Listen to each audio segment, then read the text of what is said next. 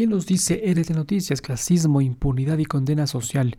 Este es el juicio que conmociona y provoca intenso debate en Argentina. Para los pobres no hay justicia. Los ricos tienen garantizada la impunidad. Los medios alientan al clasismo y la discriminación. Si los asesinos fueran pobres, se exigiría reinstaurar la pena de muerte. Como no lo son, hay que, que tenerles compasión porque la culpa es del patriarcado. No tenían intención de matar. También son víctimas o no. Merecen mínimo condena perpetua. Son monstruos. El juicio por el asesinato de un joven que ha exacerbado en Argentina un debate social que monopoliza las conversaciones públicas y privadas que intentan desentrañar estos motivos del crimen y anticipar las condenas. La historia que hoy concentra la atención mediática comenzó la madrugada del 18 de enero 2020 cuando ocho jóvenes mataron a puñetazos y patadas a Fernando Báez Sosa de 18 años a la salida de una discoteca en el balneario argentino de Villa Gesell, ubicado en la costa atlántica a 400 kilómetros al sur de Buenos Aires. Este caso provocó una conmoción no solo por la hazaña de los homicidas y su posterior indiferencia ante los hechos, sino porque además el crimen quedó grabado en vivo a través de teléfonos celulares y cámaras de seguridad. Las imágenes circularon de inmediato en redes sociales. Es quizá el asesinato del que existe un mayor registro audiovisual en el país. Desde el principio el crimen tuvo un componente de clase, ya que los ocho acusados que en ese momento tenían entre 18 y 20 años jugaban rugby un deporte asociado a familias de alto poder adquisitivo y marcado por prácticas violentas que exceden el campo de juego. La víctima, por el contrario, era un adolescente humilde, estudiante de derecho, hijo de pareja de inmigrantes paraguayos. El padre es portero de un edificio y la madre cuida a personas mayores. Fernando era su único hijo. Las filmaciones y los chats que intercambiaron los victimarios demostraron que no tenían remordimiento alguno sobre la muerte de Baezosa. Planearon qué decir, cómo manipular pruebas, se cambiaron de ropa y algunos de ellos incluso se fueron a comprar después de una, una hamburguesa como, como si nada hubiera pasado. Para peor, cuando los policías lo interrogaron, afirmaron que el responsable del crimen era Pablo Ventura, un deportista de, de remo que vivía en Zárate, la misma localidad que ellos. Era mentira, Ventura ni siquiera estaba en Villa Gesell, pero tuvo que pasar varios días en prisión señalado como el principal culpable. La causa judicial avanzó y tres años más tarde por fin inició un juicio que en realidad se ha transformado en una especie de reality show. La mediatización.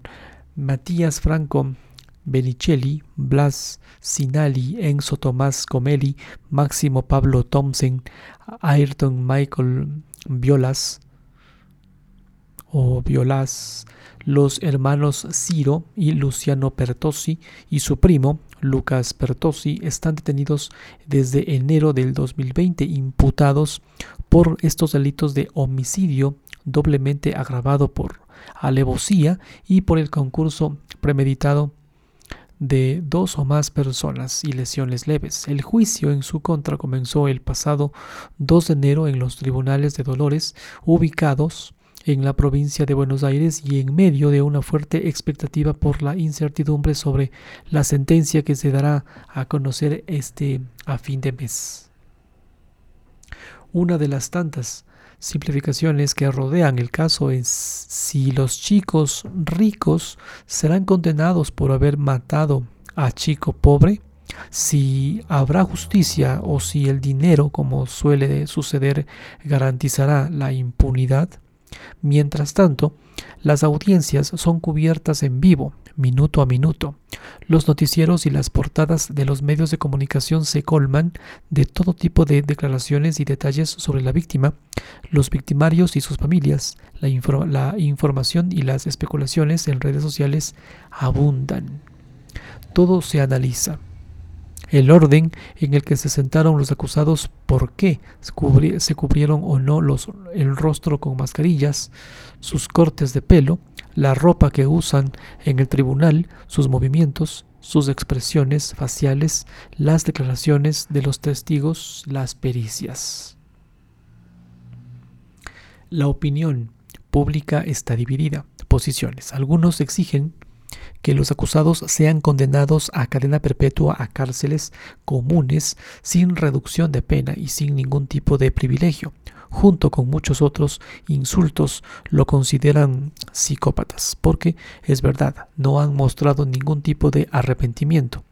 Otros piden empatía con ellos, aseguran que se trató de una pelea que se les fue de las manos que no tenían intención alguna de matar a Bae Sosa, que son víctimas de la cultura patriarcal que demanda que los varones sean violentos, que de alguna manera representan a la sociedad argentina. Los mensajes de odio prevalecen, el, falto, el fallo judicial no importa, la condena, el linchamiento virtual es un hecho.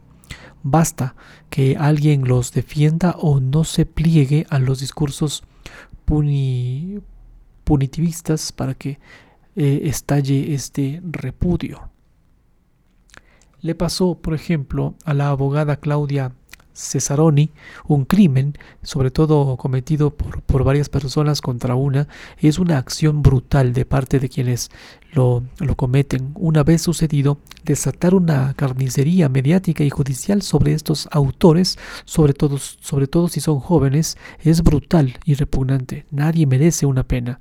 Al menos de 50 años, alertó, cuando comenzó el juicio. En respuesta, recibió insultos, amenazas de muerte para ella y a su familia. El tratamiento mediático también es objeto de un gran debate.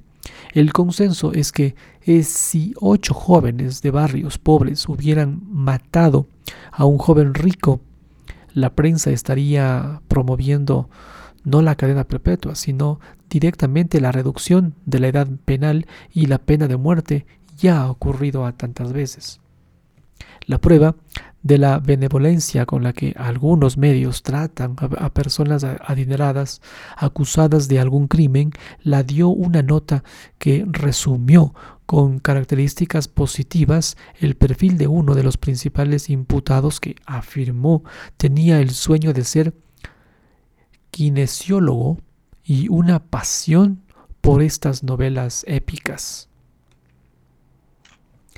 Enseguida recibieron acusaciones masivas de querer lavar la imagen de los asesinos, de haber sido sobornados por sus familias. Otro periodista provocó una controversia al asegurar que matar y ser enjuiciado es algo que le podría pasar al hijo de cualquiera y por eso en este caso no se deben pedir las mismas penas que recibieron el fallecido dictador Jorge Rafael Videla o el narcotraficante Pablo Escobar.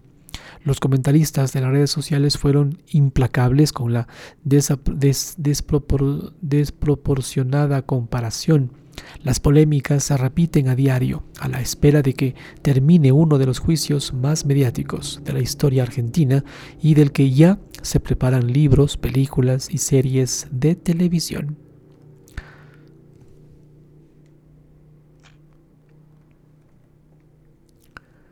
Si te ha gustado esta historia, comenta y darle like, comparte.